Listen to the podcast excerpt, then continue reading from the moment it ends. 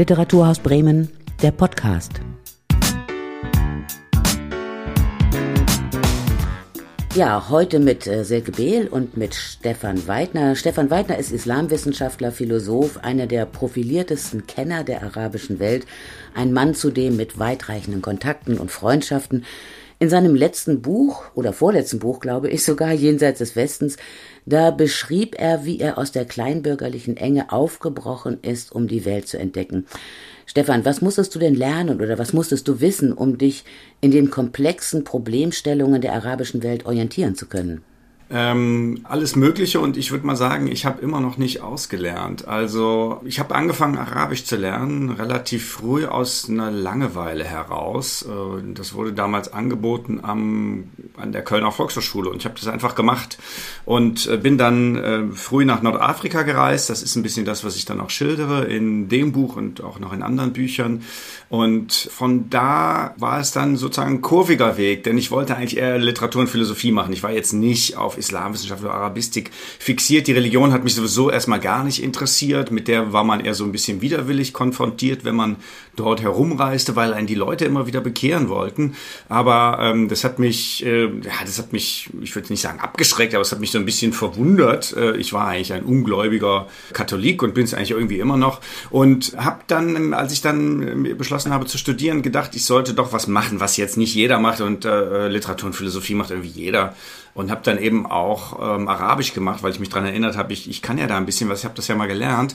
Und es hat sich dann in gewisser Hinsicht auch gelohnt, weil man auch dort natürlich Literatur machen konnte. Wenn man, das muss man wissen, wenn man Arabisch oder Islamwissenschaft studiert, ist es, es ist eigentlich ein unmögliches Fach. Das ist ein Fach, das es eigentlich gar nicht gibt. Das ist eine, das ist eine reine Vermessenheit. Das ist ungefähr so, als wenn Sie als Chinese ähm, Europa-Studien machen. Und da drin ist alles von der äh, griechischen, römischen Geschichte ähm, bis zur äh, Religion Religion bis zur gegenwärtigen Politik, bis zu Sprachwissenschaften in allen europäischen Sprachen, bis hin zu äh, eben Literatur oder äh, vielleicht auch bildende Kunst. Also es ist ein unmögliches Fach und man kann sich im Grunde auswählen, was man will.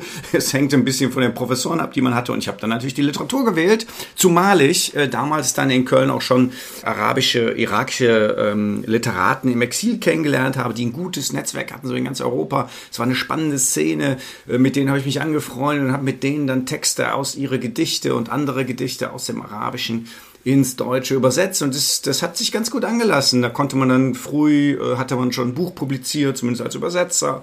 Dann konnte ich in äh, Literatur äh, Kritiken schreiben, in Zeitschriften und so weiter und so hat die ganze Sache dann begonnen. Ja, du hast eben gesagt, aus rein wissenschaftlicher Sicht ist es eigentlich ein Ding der Unmöglichkeit, sich mit der arabischen Welt vertraut zu machen. Ähm, ich glaube oder kann mir vorstellen, dass dir auch sehr geholfen hat, dass du sehr persönliche und freundschaftliche Kontakte in diese Welt hattest. Was hast du von den Leuten gelernt? Es geht ja nicht nur um Wissen, sondern auch um Soft Skills. Ja, ja, ganz genau. Also ähm, ich glaube auch, dass die persönliche Begegnung also für mich entscheidend war und das vielleicht auch ein Unterschied ist zu vielen anderen. Also besonders die ältere Generation, die oft, die oft selten überhaupt in die islamische Welt selbst gereist ist und oft ein zwiespältiges Verhältnis hatte oder instrumentelles Verhältnis, also sozusagen ein Forschungsverhältnis, wie, wie ein Forscher zu seinem Objekt. Und das war bei mir eigentlich nie so. Das war schon bei diesen ersten Reisen nicht so. Dann war man, ich war sowieso, ich war damals 17, als ich zum ersten Mal in Marokko und Algerien war und ähm, war natürlich auch auf sozusagen, ja, auf, auf die Gastfreundschaft angewiesen, sonst wäre ich da überhaupt nicht zurechtgekommen, zumal mit diesem absolut minimalen Budget, das ich hatte. Also die, die Gastfreundschaften, die Freundschaft war sehr groß. Sie konnte dann auch so ein bisschen aufdringlich werden, was man dann an der Religion sah oder so kleinen Dingen, aber damit kann man dann fertig werden. Ähm, das war jedenfalls alles sehr, sehr freundlich und zuvorkommend. Also ich war da gut aufgehoben, obwohl ich eigentlich von nichts die Ahnung hatte und sehr blauäugig durch die Gegend reiste. Und ähm, als ich mich dann später mit den, mit den Irakern in Deutschland angefreundet habe, war das natürlich auch ein spannender Kontrast zu den, zu den deutschen Menschen und Freundschaften, die ich hatte, die natürlich alle sozusagen auf ihre deutsche Art dann so sind, wie sie sind und wie ich ja im Grunde auch bin. Aber bei diesen Arabern war man dann auch wieder sofort aufgehoben, zumal wir ja auch noch zusammengearbeitet hatten. Das heißt mit anderen Worten, ich war dann auf einmal so in einem ja, Kreis von Avantgarde-Literaten, die alle irgendwie ehemalige Kommunisten waren, die vor dem Iran-Irak-Krieg gefroren waren, vor Saddam Hussein ähm, äh, und bei anderen Gelegenheiten auch abgehauen sind, um dann sozusagen ihr Ding zu machen, auch völlig äh, rücksichtslos, äh, ungeachtet von äh, ihren finanziellen Schwierigkeiten, die sie immer hatten. Und es war so eine, eine sehr inspirierende, auch hochgebildete Leute, also die sich wahnsinnig für Literatur interessierten, die kannten von deutscher Literatur so viel wie ich durchaus. Und das war sehr inspirierend und diese Freundschaften halten sich bis heute. Also diese Freundschaften halten bis heute. Dieser Kontakt zur Avantgarde äh, von Literaten aus der arabischen Welt, der hat dich sehr lange getragen. Der hat dich auch zunächst mal sehr bekannt gemacht. Du hast uns ja die großen arabischen Autoren mit deinen Übersetzungen nahegebracht. Jetzt, wir kommen gleich auf dein neuestes Buch zu sprechen, jetzt scheint es, als ob dir die Sachliteratur wichtiger geworden ist. Welche Triebfedern stehen dahinter? Mhm. Also ich habe, wie gesagt, du hast es gesagt, ich habe dann viel Lyrik übersetzt und dann über diese Lyrik geschrieben und dann war ich auf einmal bekannt als jemand so um 2000, der, der schreiben konnte über die arabische Welt, der Kontakte hatte, der sich ausdrücken konnte, der ein bisschen was erklären konnte. Und ähm, als dann äh, 2000, 2001 erschien, äh, nicht erschien, sondern passierte, die Anschläge am am 11. September 2001 in New York und Washington. Dann war ich natürlich noch mal mehr gefragt, weil diese Kontakte, die ich hatte und meine Expertise dann gefragt, weil es sozusagen, ja, erklär uns doch mal, was da jetzt los ist.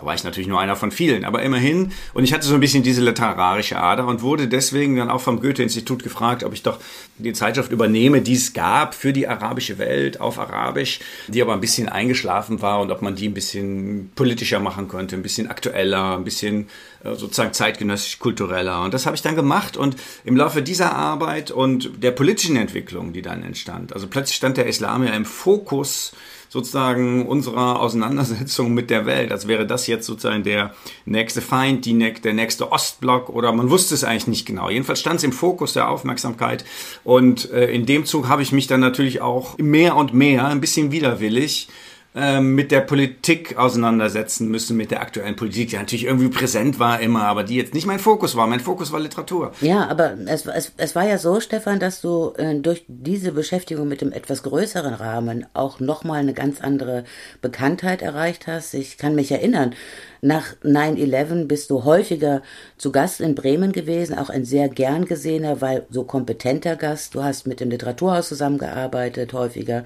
Du hast mit dem Bremer Theater zusammengearbeitet. Wir haben Adonis hier gehabt, äh, eine große Veranstaltung zum Thema Gewalt und Islam. So, jetzt hast du noch einmal, ja, 20 Jahre später ein Buch geschrieben, das trägt den Titel Ground Zero. Und da schreibst du 9-11 oder der Anschlag auf das World Trade Center ist das Geburtstrauma des 21. Jahrhunderts gewesen. Klingt das nicht ein bisschen groß im Vergleich zu anderen historischen Ereignissen?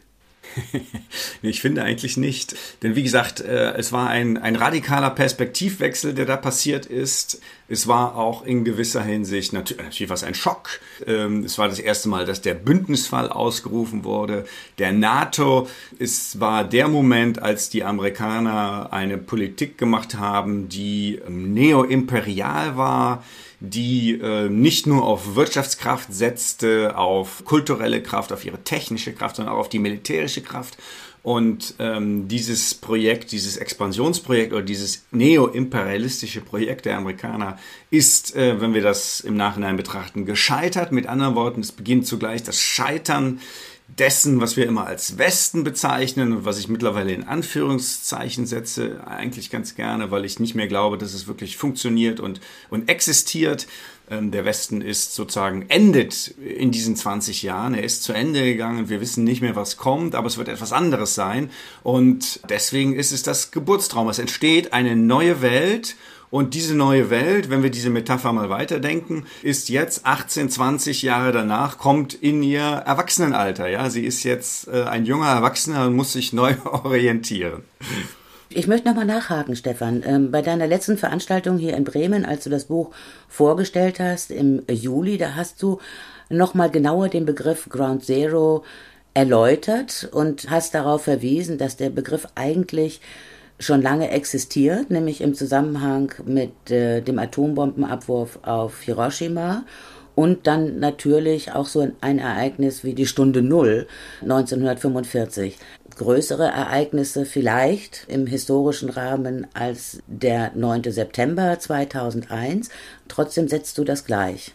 Als der 11. September 2001. Genau, also die, die Sache war natürlich die, die Atombombenabwürfe Abwürfe waren ein, ein einzigartiges Ereignis und man nannte den Ort, wo diese Atombomben niedergegangen waren, wo die Kernschmelze passierte, nannte man Ground Zero. Also das war ein Spezialausdruck für diese Orte, wo die Atombomben abgeworfen worden sind. Interessanterweise tauchte dieses Wort wie aus dem Nichts dann nach dem 11. September 2001 wieder auf und das äh, finde ich sehr interessant. Es war so, als wären sie jetzt von einer Atombombe angegriffen worden. Und gleichzeitig war es natürlich im doppelten Sinne unbewusst, weil es waren natürlich die Amerikaner gewesen, die die Atombomben auf Japan abgeworfen hatten. Und äh, so wie das die Historiker heute sagen, ist dieser Atombombenabwurf unnötig gewesen. Die Amerikaner waren sowieso kurz davor, den Krieg zu gewinnen. Man warf diese Atombomben ab, nicht um Japan niederzuringen, das war schon niedergerungen, sondern um den Sowjets, den kommenden, den anderen Mächten zu signalisieren, wir schrecken vor nichts zurück, wir sind bereit, alles zu tun, um uns zu verteidigen, um unsere Stellung in der Welt zu wahren. Das war das Zeichen, was die Amerikaner mit diesen Atombombenabwürfen aussendeten, vor allen Dingen an die Sowjets. Und jetzt waren sie selber das Opfer und ähm, gleichzeitig wird damit sozusagen eine geschichtliche Perspektive aufgemacht. Das heißt, man hat irgendwie auch anerkannt, dass vielleicht die Politik der Amerikaner oder des Westens überhaupt im Kalten Krieg doch auch mit dazu beigetragen haben könnte, was 2001 passiert ist. Indirekt natürlich, denn dieser Kalte Krieg hat ja auch die ganze damals sogenannte Dritte Welt, den globalen Süden, hat alle Länder mit einbezogen, die nicht direkt NATO oder Warschauer Pakt waren, sondern die, die man versuchte in den jeweiligen Einfluss Bereich einzuziehen und darunter eben auch die islamische Welt. Und das hat zu starken Verwerfungen, zu wahnsinnigen Problemen in der islamischen Welt geführt und hat dazu geführt, dass diese Welt sich nicht autonom, nicht frei, nicht unabhängig entwickeln konnte. Ja, wir stehen ja mit den ganzen Begrifflichkeiten, Stefan, immer so ein bisschen äh, auf Glatteis, würde ich sagen. Jedenfalls hier im sogenannten Westen, weil man eigentlich gar nicht so genau differenziert, also welche Strömungen von Islam das gibt. Das klingt jetzt bei dir so, als ob du den politischen und den radikalen Islam gleichsetzt, richtig? Ja, das würde ich so pauschal nicht machen. Der politische Islam ist sozusagen die Idee, dass der Islam eine Rolle in der Politik spielen soll, es kann für viele dann eine dominante Rolle sein, es kann aber auch eine Rolle im Hintergrund sein. Ähm, der radikalisierte Islam wäre ein Islam, der diese Forderung zur Vorstellung einer totalitären, islamisch geprägten Gesellschaft radikalisiert und der dann in einem nächsten Schritt womöglich auch Anhänger hat oder Ideen generiert, die äh, Gewalt äh, befürworten, um dieses Ziel zu erreichen. Und in seinen absolut radikalisierten Formen ist das dann natürlich auch der Terrorismus, ja. Ja, ähm, das ist durchaus ein Gefahrenpotenzial, was du da skizziert hast. Und ähm, ich selbst habe sehr enge Verbindungen nach Indonesien, das ja lange Zeit beispielhaft galt für einen toleranten Islam. Auch da mehren sich die Anzeichen für ja, radikale Gruppierungen, dass die da größeren Einfluss erhalten. Haben eigentlich diese Entwicklungen auch deine persönlichen Freundschaften beeinträchtigt mit einigen Menschen vielleicht aus der arabischen Welt, mit denen man dann vielleicht auch gar nicht mehr so offen reden kann? Ähm, eigentlich nicht. Also die, die, der Punkt ist erstmal, dass wir natürlich differenzieren müssen. Ich glaube, die Hochzeit dieses radikalen terroristischen Islam ist vorbei. Natürlich gibt es diese politischen Strömungen noch. Natürlich gibt es auch Ränder, die äh, immer noch bereit sind zur Gewaltanwendung bis hin zum Terrorismus. Aber ich glaube, diese Bewegung hat eigentlich ihren Zenit ähm, überschritten. Das hatte den Höhepunkt, würde ich sagen, nach dem Scheitern der arabischen Revolution, als diese Bewegungen bekämpft wurden, beziehungsweise selber auf den Schlachtfeldern standen, in Irak, in Syrien, teilweise heute noch in Libyen. Ähm, aber ich glaube, die Hochzeit dieser Bewegung ist tatsächlich vorbei. Es gibt sie noch, aber sie haben ihre Gefährlichkeit überschritten. Was deine Frage betrifft, ähm, äh, insofern nicht, weil äh, alle diese Freunde, die ich hatte und überhaupt, würde ich sagen, also praktisch nah an die 100 Prozent der ernstzunehmenden arabischen Literatur heute, ist eine Literatur, die weder dem politisierten Islam, geschweige denn dem radikalisierten Islam zuzurechnen ist. Das sind größtenteils säkularisierte Intellektuelle. Das, das Höchste, was sozusagen an Annäherung an den Islam da ist, ist eine kulturhistorische Wertschätzung äh, beziehungsweise ein Respekt vielleicht noch für bestimmte äh, Formen des Glaubens, vor allen Dingen des privaten Glaubens. Das gibt es, aber es sind alles säkularisierte, teilweise äh, größtenteils ja sogar marxistische Intellektuelle, postkoloniale Intellektuelle, die sich nicht mit dem Islam identifizieren. Es gibt eher andere Bruchlinien. Es gibt äh, die Bruchlinie, dass ich natürlich in Deutschland aus der deutschen Perspektive spreche und da sehe ich eigentlich, dass es einen anti-islamischen Rassismus gibt, spätestens seit 9-11, seit 2001, aber es gab ihn natürlich schon vorher, wir können das, wir können das vorher, aber da wurde es ganz manifest und ein großer Teil meines Wirkens jedenfalls im deutschen Kontext ist eine Kritik der Islamkritik oder ist eine Kritik an dieser Islamophobie, besteht darin, Argumente dagegen zu finden. Und da gibt es arabisch-arabische Freunde, die da nicht mehr mit mir gehen, weil sie aus dem arabischen, aus dem islamischen Kontext selbst denken. Und im arabischen Kontext in ihren Ländern, da wo sie herkommen, da haben sie natürlich ein Problem mit dem Islam. Als säkularisierte, aufgeklärte, moderne Intellektuelle haben sie dort ein Problem mit dem Islam und verstehen dann nicht, warum ich den Islam hier verteidige. Aber das sind natürlich komplett unterschiedliche Kontexte. In dem Moment, wo ich in einem arabischen Land bin und der Islam sozusagen die Diskursherrschaft innehat oder jedenfalls sehr bedrohlich aktiv ist, ist es klar, dass man sich gegen diese Vorherrschaft, gegen diese Diskursherrschaft, gegen diese Bedrohung wehrt.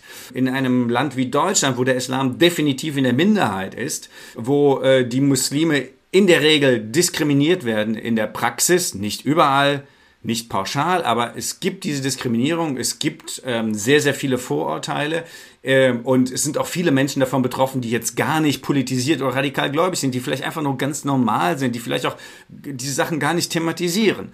Und die möchte ich dann doch äh, verteidigen gegen sozusagen einer, einer kulturellen, übergriffigen kulturellen Dominanz von Seiten vieler Deutscher. Kann man das so zusammenfassen, dass eigentlich jeder seine eigenen Hausaufgaben zunächst mal machen soll? Genau, jeder muss seine eigenen Hausaufgaben machen und jeder, jeder muss sie da machen, wo er verortet ist, in, in, in dem Kontext, in dem er gerade spricht und in dem er zu Hause ist und wo er sich selber auch sieht. Mhm. Es gab ja nun, äh, Stefan, auch äh, eine ganze Reihe von kritischen Reaktionen auf dein neues Buch.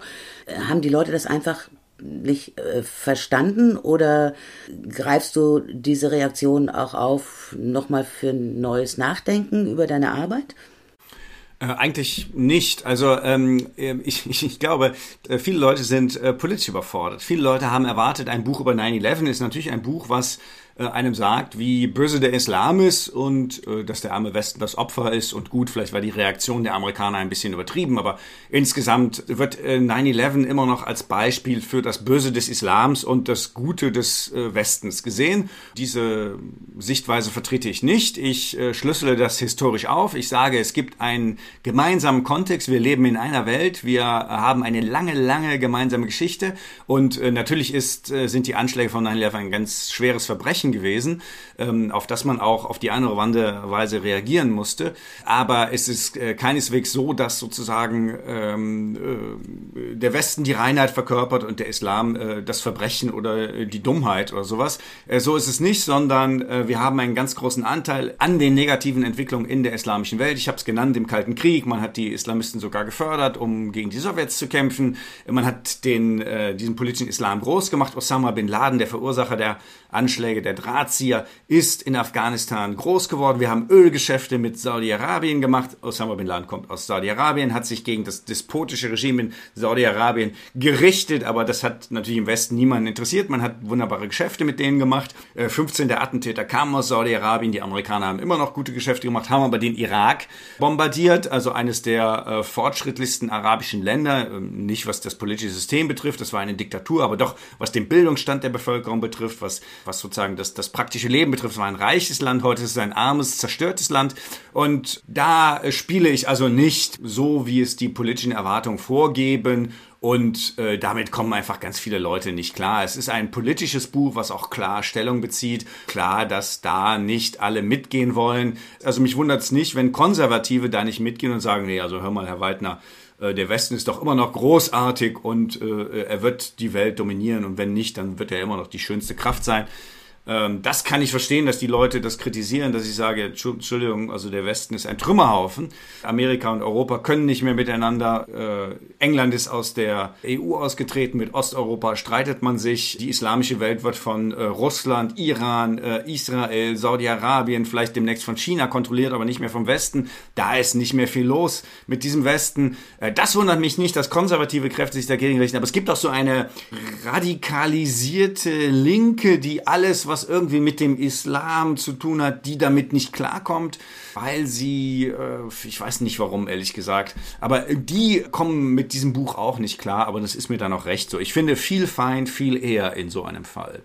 Hm. Eine große Rolle in deinem Buch spielt auch die Corona-Pandemie. Ebenso der Klimawandel wird häufig angesprochen. Du, du reißt da einen ganz großen Horizont auf. Du hast eben auch schon gesagt, es ist eine Menschheitsaufgabe, ähm, die, wie wir alle wissen, nur gemeinsam zu lösen ist. Aber die Gewinner und Verlierer sind schon ausgemacht. Der globale Süden bleibt wieder auf der Strecke. Wird da noch einmal ein Weckruf ignoriert? Ja, das glaube ich schon. Also äh, für mich ist ja wichtig, dass wir, wie gesagt, auf 9-11 einen historischen Blick entwickeln, dass wir, dass wir so ein bisschen heraustreten aus diesem Schatten, sondern sagen, okay, das ist jetzt 20 Jahre her, was, was heißt das eigentlich? Dass wir nicht mehr einfach so weitermachen, wie es sich in der Zeit ergeben hat. Und das heißt, mit der Corona-Krise 20 Jahre danach beginnt eigentlich eine neue Epoche. Wir sind aus diesem 9-11-Muster, aus diesem Muster der, wo wir die Welt verwestlichten wollten, wo wir den Islam reformieren wollten, wo das große Problem der Islam war und nicht irgendwas anderes. Ich glaube, aus dieser Phase sind wir jetzt definitiv raus, sondern wir sind drin in der Phase einer wirklich globalen Politik, ob wir wollen oder nicht. Das ist alles natürlich hochproblematisch, aber wir stecken drin, wir kommen nicht raus und das heißt, wir müssen die Probleme angehen, die auch schon vor 20 Jahren aktuell waren, die man aber wunderbar verdrängen konnte, weil natürlich auch viele Menschen, gerade denen, denen es gut geht, gerade denen in Europa, in den USA, die die Ressourcen haben, denen es gut geht, die reisen, die haben natürlich kein Interesse daran, ihren Lebensstil zu ändern. Im Gegenteil, sie wollen das radikal weiterführen und dafür bot die Auseinandersetzung mit dem Islam eine hervorragende Sichtblende, ein Schutzschild. Also man konnte sagen, das ist jetzt das Problem, nicht das andere. Und in diesem, in diesem Rahmen konnte man einfach so weitermachen wie bisher. Und das ist mit der Corona-Krise, glaube ich, zu Ende. Das ist mit dem immer offensichtlicher werden der Umweltprobleme zu Ende. Man weiß, äh, wir müssen jetzt langsam mal doch vielleicht die realen Probleme angehen. Das heißt auch, wir müssen unsere eigenen Lebenseinstellungen sukzessive langsam ändern. Die Corona-Krise war ein brutaler Weckruf, aber auch da ist es natürlich so, dass die reichen Länder im Endeffekt natürlich besser fahren als die armen Länder ähm, obwohl diese mit den Krisen teilweise auch wieder viel mehr Erfahrung haben, also eigentlich krisenresistenter, resilienter sind in gewisser Hinsicht, die jammern nicht so schnell, wie man das bei uns tut. Aber natürlich am Endeffekt Klimakrise, Corona-Krise, alles eigentlich, was, ähm, was natürlich zur Bewältigung gute Ressourcen äh, braucht, äh, viel Geld, da wird die nördliche Welthalbkugel besser abschließen, aber es nützt ihr nichts, denn in Form von Flüchtlingen, in Form von, ja, am Ende dann eben doch auch Unwetterkatastrophen werden wir eingeholt werden. Und äh, ich denke, es ist wichtig, dass wir begreifen, dass die 9-11-Epoche äh, nicht nur abgeschlossen ist, sondern dass wir sie auch abschließen müssen, dass wir sagen, das war, im Grunde waren, waren diese 20 Jahre verlorene Jahre. Man hat seinen Fokus auf die falsche Aufmerksamkeit gerichtet, auf ein Pseudo-Problem. Wir hatten in dem, mit der islamischen Welt historisch immer ein bisschen Probleme, aber wir kamen auch immer irgendwie klar. Und alles auf dieses Problem zu reduzieren, ist idiotisch. Dass man immer weiter in diesen Debatten steckt, das muss aufhören. Ja, das muss aufhören. Dazu braucht es auch grundlegendere Analysen eigentlich und Auseinandersetzungen mit den globalen Strukturen. Aber du schreibst auch in deinem Buch, an die Stelle dieser grundlegenden Analysen ist eigentlich was ganz anderes, beunruhigenderes getreten. Du nennst das die Radikalisierung politisch korrekter Mikropolitik. Ja, das ist, jetzt sind wir in diesen großen äh, Identitäts- oder Rassismusdebatten und so weiter. Also ich finde, man verliert heute ein bisschen wirklich die größeren Zusammenhänge aus dem Fokus und konzentriert sich auf die durchaus existierenden, aber letztlich vielleicht nicht alles entscheidenden kleinen, kleinen Problemen in der eigenen Community, äh, in, ja, in bestimmten sehr begrenzten Kontexten, sei es dem Journalismus. Man versucht sozusagen, ähm, im Klein-Klein alles richtig zu machen, immer die ideale, beste Weltanschauung zu finden, streitet über diese Weltanschauung, versucht sie dann aber auch radikal umzusetzen, aber das in einem so engen und engstirnigen und kleinen Bereich, dass man eigentlich die Welt aus dem Augen verliert, wenn man, also ich bin durchaus ein Anhänger der, der neuen Rassismus-Theorien, die sozusagen einfach den Finger auf die Wunde legen, auf die Tatsache, dass es natürlich immer noch Rassismus gibt, dass dieser Rassismus auch Muslime trifft, ähm, dass es starke Privilegien, eine sehr ungleiche Verteilung von Privilegien gibt in unserer Gesellschaft, äh, in Mikrostrukturen, in kleinen Strukturen. Aber der Witz ist natürlich, diese Ungleichheit, diese Privilegien existieren auf viel größerem Maßstab im, im weltweitem Sinne. Es ist ja toll, wenn wir in einem, in einem Betrieb, äh, in einer Zeitung, irgendwo diesen Rassismus begegnen und das da verbessern. Aber das wird uns kaum helfen, diese globalen Probleme zu lösen. Und ich finde, da muss man so ein bisschen, da muss man doch ein bisschen äh, großzügiger denken. Da muss man nicht kleckern, da muss man klotzen. Tatsächlich, was diese Identitätspolitik oder diese Mikropolitik ja tut, ist eigentlich die Leute äh, sozusagen gegeneinander in einem Klein-Klein in Stellung zu bringen. Sozusagen man verwickelt sich in Kleinkriege, in Stellungskriege sozusagen, ohne dass man die Leute zusammenbringt. Wir müssen aber große Mehrheiten bilden, keine Klein-Klein-Mehrheiten, um große Probleme zu lösen. Und das gerät für mich sehr stark aus dem Fokus. Und es kann übrigens auch sein, dass, dass genau so eine Stelle dann diese äh, neuen, etwas radikalisierten Linken, aber auch Rechten gegen, gegen mein Buch aufbringt, weil ich eben sage, hey, wir müssen, wir müssen größere Bündnisse schaffen. Es bringt nichts, wenn wir uns hier im Klein-Klein über, über, über so Detailfragen und so weiter, über die Fragen, wie äußern wir uns am besten, ist es völlig egal, ob wir gendern oder ob wir nicht gendern, ehrlich gesagt. Ähm, am Ende ändert das am Schicksal der Welt gar nichts. Und ich bin dafür, beides zu machen. Wir können beides machen. Ich habe mit keinem ein Problem. Aber äh, sich in solche Debatten zu verstricken, das ist genau dasselbe, was wir vorher mit 9-11 gemacht haben. Man spricht die ganze Zeit über den Islam, lässt die anderen Probleme, die großen Probleme links liegen, tut da nichts. Und jetzt sprechen wir meinetwegen über das Gendern, über, über dies oder das oder jenes. Die Frage, müssen wir alte Kinderbücher ändern? Das sind absolute Mikroprobleme, Detailprobleme. Ich halte sie in Wahrheit für ziemlich unwichtig, ehrlich gesagt. Ja, und je kleiner die Kästchen werden, in denen wir uns bewegen, desto stärker, glaube ich, äh, geraten wir in die Gefahr, dass Integration dann überhaupt nicht mehr funktioniert.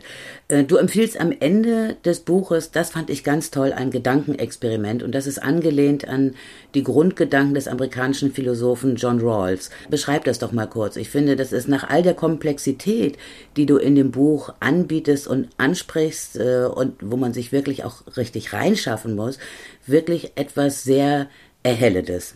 Genau, also John Rawls, amerikanischer Philosoph, hat in den 60er Jahren versucht, eine Theorie der Gerechtigkeit zu schreiben und sozusagen sein, sein, hat er dann in diesem Rahmen ein Gedankenexperiment äh, vorgestellt. Und das besteht darin, dass wir sozusagen verschiedene Leute aus der, aus der Gesellschaft äh, sammeln und dass wir ihnen zur Aufgabe geben, denkt euch Gesetze für eine gerechte Gesellschaft aus, aber mit dem Punkt, dass ihr nicht wisst am Ende, wo in dieser Gesellschaft ihr steht. Ob ihr arm seid, ob ihr reich seid, ob ihr gebildet seid, ob ihr ungebildet seid, ob ihr sehr gesund seid und hübsch seid, ob ihr ein bisschen hässlich seid und ob ihr krank seid, ob ihr Mann seid, ob ihr Frau seid, das wisst ihr nicht.